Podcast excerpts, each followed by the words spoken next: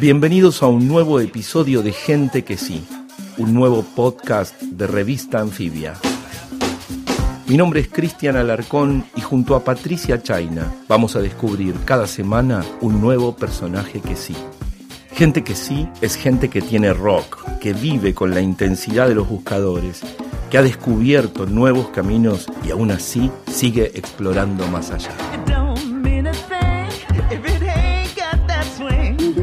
Le dicen la rusa la solemos ver en televisión, porque la vemos en las manifestaciones, porque la hemos visto en la puerta de los tribunales reclamando siempre en las causas por los juicios de lesa humanidad, pero también de estas causas que parten las aguas en la sociedad argentina y que nos conmueven, como la de Santiago Maldonado, cuando le toca este, dar esas batallas judiciales, además de las múltiples batallas que da como diputada eh, y representante del FIT en el Congreso Nacional. Miriam Breckman, bienvenida Miriam cómo nacen las militancias, cómo son esas epifanías de la niñez, de la juventud, que hacen que en algún momento, además de conocer el amor, que es la gran epifanía, ¿no? Ese, ese momento que para vos demoró hasta los 18, este, por lo menos, que vos hiciste demorar, según cuenta la leyenda. La leyenda. Eh, pero, pero llegó la política o llegó la conciencia del otro, ¿no? La conciencia de que uno puede hacer algo por cambiar las cosas. Mira, eso llegó más tarde, primero en forma como nos iniciamos todos, acercándonos de a poquito, cuando empecé la facultad en el año 91. Eh, lo primero que hice fue entrar a una cátedra de derechos humanos y a otra de teoría del derecho. Eh, y me encantó. en la UBA. En la UBA, en la UBA. La de teoría del derecho es muy llamativo porque eh, era con una, con una profesora que hoy sigue siendo, o era hasta hace muy poquito, capaz que comete un error, jueza del Tribunal de la Ciudad, Alicia Ruiz y que es una de las pocas que se ha animado todos estos años a votar en contra del gobierno de Macri. Así que por algo en ese momento me, había, me, había, asombrado. Pero, pero bueno, ahí me inicié. Pero creo que todo esto que vos señalás, a veces uno cuesta pensar su propia vida, ¿no? La entiende mejor cuando la cuentan los otros o que uno mismo. Pero... o cuando uno hace la retrospectiva. claro, pero cuesta, ¿viste? Pero esto de la vivencia colectiva, de pelear todos luchando contra las inundaciones, eh, de irnos todos a vivir a, otro pueblo, un poco solos, chicos que, veníamos de otro lugar porque eh, no teníamos manera de viajar todos los días porque estaba todo inundado y demás, también va creando un poco de conciencia colectiva de que para salir adelante hay que hacerlo en conjunto, ¿no? Bien. Así que creo que eso algo influyó en los años posteriores. ¿Y cómo llegás desde esa posición a vincularte por ahí más eh, cercanamente con lo que es la lucha por derechos humanos, la defensa de los derechos humanos y, entrar al activismo de derechos humanos? Mira, eh, es conjuntamente con mi militancia política. Eh, recuerden que también fueron años que empezaban a ser movidos. Los primeros años no, la Facultad de Derecho era una cosa terrible, pero en el 94 empieza la discusión por la Ley Federal de Educación. Ajá.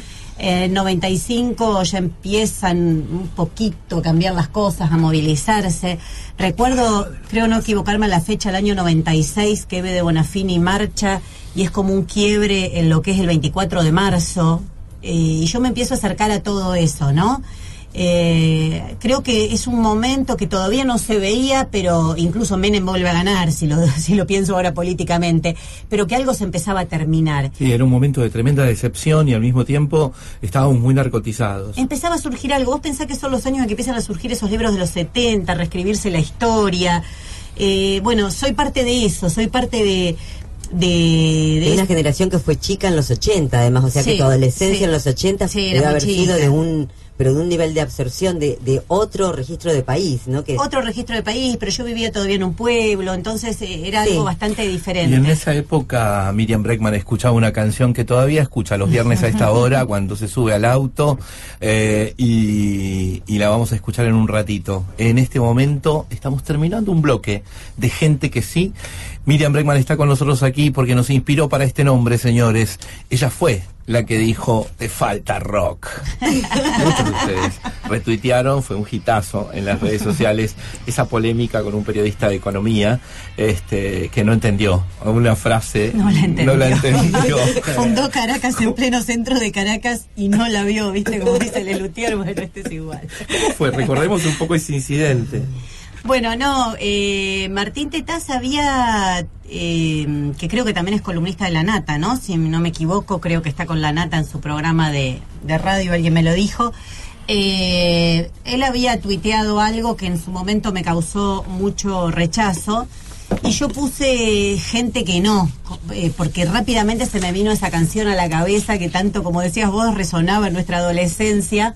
Gente que no, gente que no, me parece que es lo peor que le pueden decir a una persona. Y, y él me contestó, se te cortó la frase.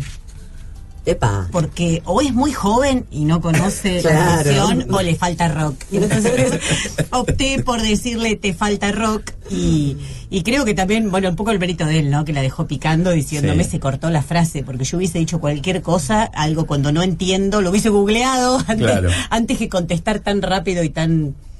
Un acierto de campaña. Tu equipo de campaña, si algo así parecido a eso existe y debe existir, claro. Acá hay una persona atrás tuyo que debe pertenecer, pero. Sí, sí, acá está un golazo, Virginia Garrón conmigo y pertenece, pero, pero eso fue bastante más instintivo, ¿no? Exacto, pero ¿sabes qué? Me encanta porque de alguna manera es la izquierda o el trotskismo en este caso, para llamarlo, bueno, siempre la toda palabra no alcanza, ¿no? Yo sé que también son marxistas. eh, y, y que, No soy de la RAM, no soy de la RAM. No es de la RAM. Eso guarda. ya, de eso ya No, es no otra soy de la cosa, RAM, claro, no, por digámoslo, porque últimamente... Están, están convencidos. Están convencidos de que Que todos. existe, que la RAM existe y es una organización terrorista muy poderosa. Y, Por Dios. Y no, lo que decía es, este, hay algo de la ironía que, to- que digamos que, que se juega en vos, que es alucinante porque parecía ser peronista, viste, propiedad del peronismo, la ironía. La izquierda no era irónica. Estamos discutiendo muchas cosas del peronismo. A ver, muchas. A ver, ¿y en cuál van ganando? Que la que vamos ganando categóricamente es que se mostró en todo el año pasado cuando le votaron muchos peronistas que llegaron diciendo que eran nacionales y populares y le votaron todo a Macri eh, y la izquierda no. Creo que hay una que le venimos ganando, que es la discusión de cómo se enfrenta este gobierno. Que después eso se traduzca en votos depende de otras cosas, depende de los medios que tenemos para hacer campañas, los dineros que tenemos para hacer campaña y muchas otras cosas. Pero yo lo veo en la calle, eh, esto que vos decís, mucha gente que me Miriam, tendrías que ser peronista. Bueno, evidentemente estamos tocando alguna fibra que se creía que era propiedad del peronismo y que, y que la izquierda está demostrándose ¿Y con potente. qué, con qué peronistas te llevas bien, Miriam? No ¿Cuáles sé. son? Te- ¿Tenés más diálogo? Mm, qué pregunta. No, no sé.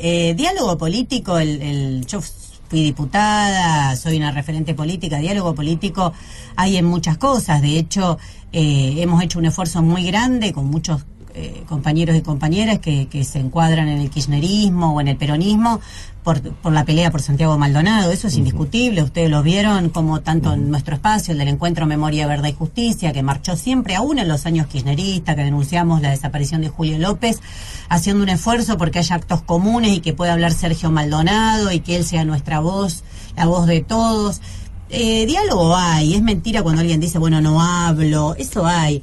El tema es que, es que eso no tiene que quitar la independencia política de la izquierda, porque eh, el nombre de la izquierda creo que, que en los últimos años tuvo un- una crisis importante. Un sector eh, que en forma de catástrofe se alió con el campo con tal de enfrentarse al kirchnerismo. O sea, Claro. se llegó a ese extremo. Con tal de enfrentarse al kirchnerismo y de ser opositor al kirchnerismo, terminaron marchando con Por la De Ángeles, contra la 125. Sí, con De y la sociedad rural. Y eso para nosotros es imperdonable, imperdonable. Y bueno, de hecho esos sectores son los que más han sufrido en los últimos años un decrecimiento importantísimo. Y más allá que algunos medios todavía intentan revivirlo, decir la izquierda está dividida, es claro que la izquierda que surgió en los últimos años, el Frente de Izquierda es un sector que no fue kirchnerista, que no se subordinó al kirchnerismo, que no se diluyó detrás del kirchnerismo, pero que no se alió con la derecha para ello, ¿no? Eh, esa Miriam Breckman de Timote y de Carlos Tejedor iba mucho al boliche. Sí.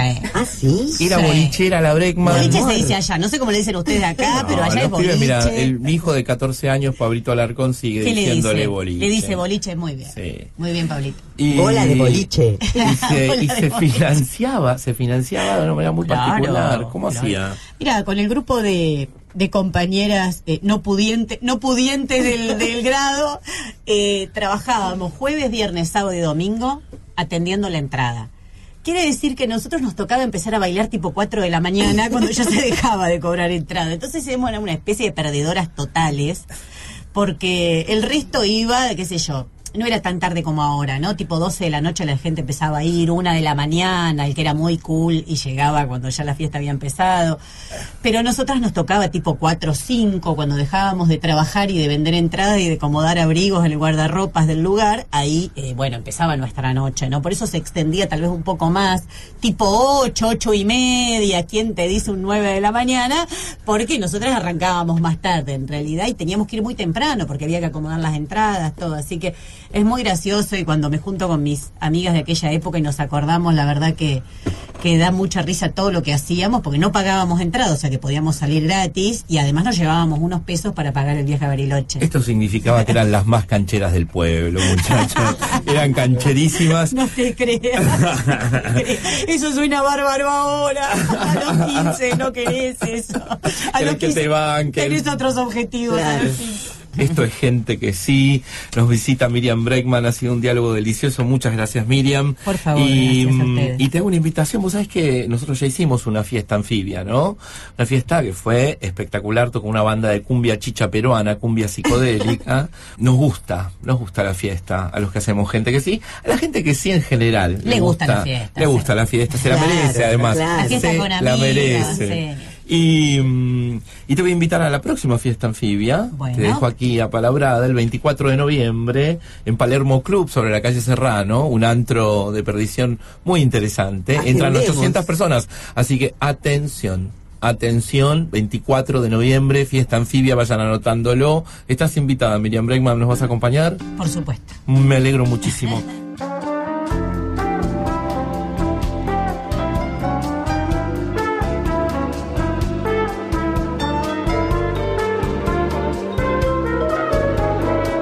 En revistanfibia.com vas a encontrar más links y contenidos sobre el protagonista que conocimos en este capítulo.